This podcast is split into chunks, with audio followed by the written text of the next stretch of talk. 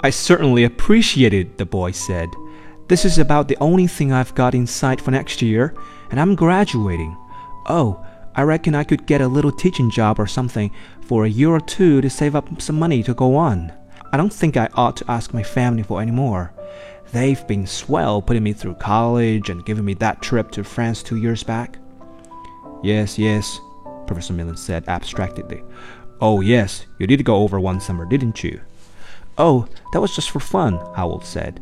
But this time it would be for work.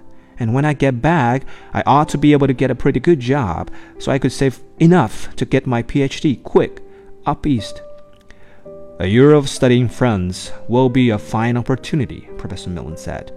That enthusiasm and warmth, which had filled him like a promise of happiness, was waning now. He did not know why. He wished the boy would get up and go and leave him alone.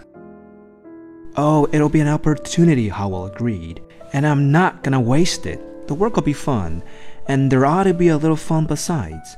I was in Paris for two weeks, and you know how Paris is? it sort of knocks you off your feet. You've been there? Yes, yes, Professor Millen said hurriedly, impersonally, almost impatiently, averting his face from the boy and looking off across the patch of lawn, wondering why he had lied, why he had told the boy that he had been to Paris. He watched some students, two boys and a girl, who moved across the sunlit open space. They moved lingeringly. It seemed that they would never be across that bright, open space of green where the sun was. Then they were gone, hidden by the screen of foliage.